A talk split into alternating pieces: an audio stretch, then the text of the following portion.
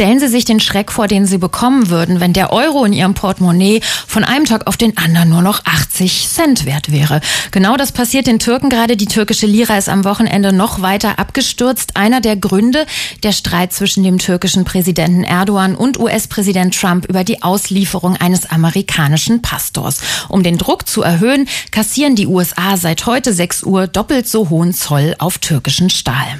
Erdogan kontert mit einer Drohung, die Türkei könne neue Freunde und Verbündete suchen und die NATO verlassen. Über diesen Streit der stolzen Herrscher und seine Auswirkungen sprechen wir jetzt mit unserer Korrespondentin in Istanbul. Schönen guten Morgen, Karin Sens. Guten Morgen. Erdogan macht die ausländischen Mächte verantwortlich, die einen Wirtschaftskrieg anzettelten. Eine Wirtschaftskrise gäbe es nicht. Sieht die Mehrheit der Türken das auch so?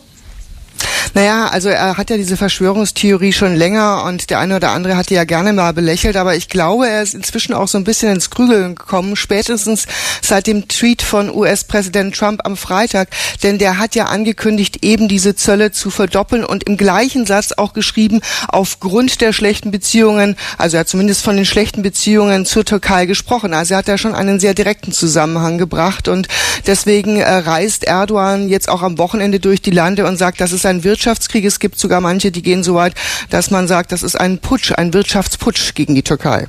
Jetzt hat er Erdogan äh, sein Volk dazu aufgerufen, Dollar und Euro in türkische Lira zu tauschen, in die eigene Währung, um den Währungseinbruch aufzuhalten. Wie viele Türken sind denn tatsächlich patriotisch genug und machen das?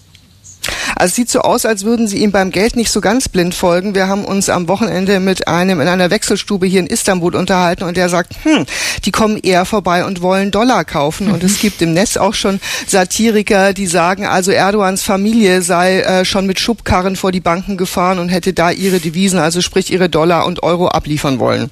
Erdogan sagte ja am Wochenende, Gott werde der Türkei beistehen. Hat die türkische Regierung selbst auch einen Plan, wie sie wirtschaftlich wieder auf die Beine kommen will? Oder verlässt sie sich dann nur auf Gott? Nein, also der Finanzminister, der gleichzeitig auch Erdogans Schwiegersohn ist, Albarak, der hat am Freitag schon ein Modell, ein Wirtschaftsmodell vorgestellt für sein Land. Äh, und da sollen heute erste Schritte greifen. Das hat tatsächlich auch dazu geführt, offensichtlich, dass sich die Lira an den asiatischen Märkten heute Morgen nach einem ersten Absturz wieder so ein bisschen stabilisiert hat. Wie er das allerdings genau machen will, die Antwort ist er schuldig geblieben. Jetzt prallen hier ja zwei Männer aufeinander, die beide einen Hang zur Machtdemonstration haben und zu Drohgebärden auch. Also das ist eine, eine gefährliche Kulisse im Moment, die sich da aufbaut. Erdogan droht die NATO zu verlassen. Wie ernst müssen wir diese Drohung tatsächlich nehmen? Nun, ähm, er ärgert die NATO ja schon seit längerem, wenn ich das mal so salopp formulieren darf. Er hat ja auch schon Rüstungsgeschäfte mit Russland angebahnt. Man kauft da ein Raketensystem.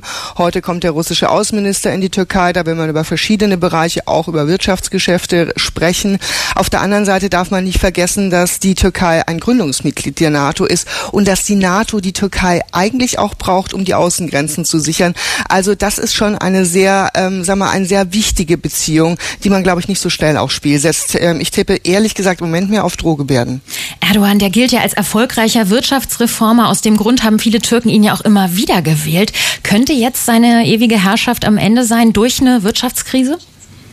Also viele sagen ja, er hat zwar an den Wahlurnen gewonnen, aber das Geld, das könnte ihn in die Knie zwingen. Jetzt ist es so, dass die Türken diese Währungskrise ja nicht eins zu eins zu spüren bekommen, sondern durch die Inflation und die liegt bei etwa 15 Prozent äh, im Moment. Also viele Preise sind jetzt auch am Wochenende selbst auf Importwaren noch stabil geblieben. Ich habe mir das in den Geschäften auch mal angeguckt. Äh, und viele haben, glaube ich, auch einfach noch gar nicht so richtig realisiert, was da am Freitag eigentlich in ihrem eigenen Land passiert ist. Auf der anderen Seite macht die Wirtschaft schon ziemlich massiv Druck. Also Erdogan macht auf die Wirtschaft Druck. Er sagt, die dürfen auf gar keinen Fall die Unternehmen bankrott machen. Aber die Wirtschaft selbst sagt es eben auch.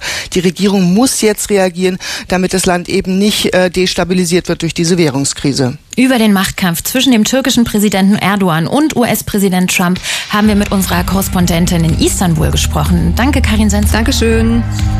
Danke Ihnen.